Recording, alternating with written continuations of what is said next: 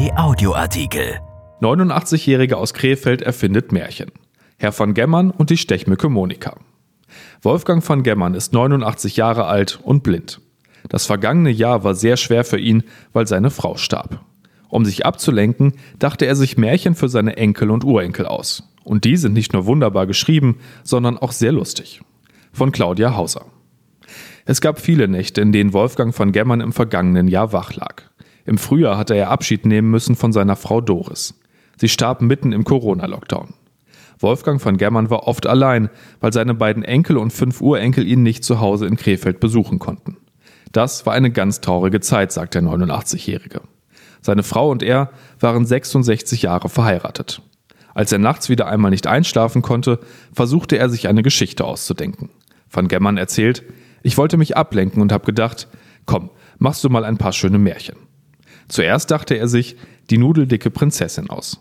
Dann Geschichten über eine kurzsichtige Löwendame namens Leopoldina, die verrückte Straßenbahn Gundula und den Frosch Jakob, der zum ersten Mal auf Reisen geht. Die Geschichte vom Frosch endet mit einem großen Fest am Teich, bei dem der Frosch mit den schönsten Schenkeln gekürt wird.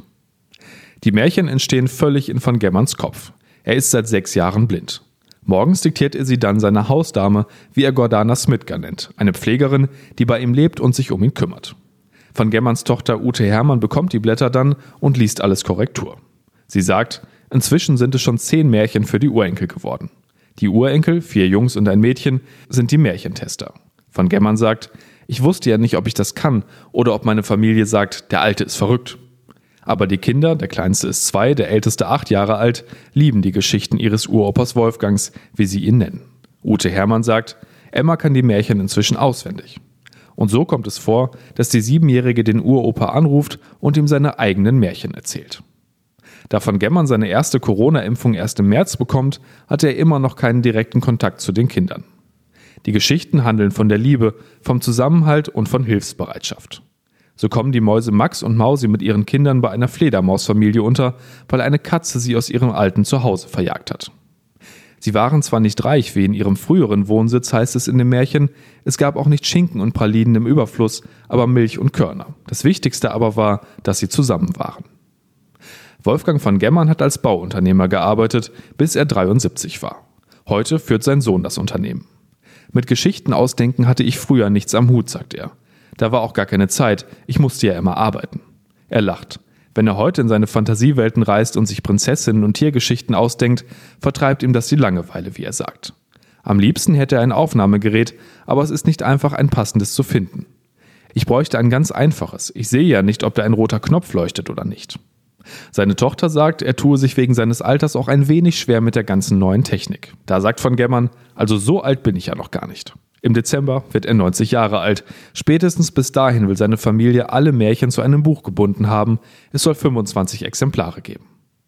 Seine neueste Geschichte handelt von der Stechmücke Monika, die sich als Impfschwester verkleidet, um einen älteren Herren stechen zu können. Die armen Mücken kriegen ja gerade nichts zu fressen, weil die Menschen alle so dick angezogen sind, und ich habe mir überlegt, wie man das ändern könnte, sagt Van Gemmern. Verkleidet mit einer Minischürze legt die Mücke den Rentner rein und zapft ihm jede Menge Blut ab.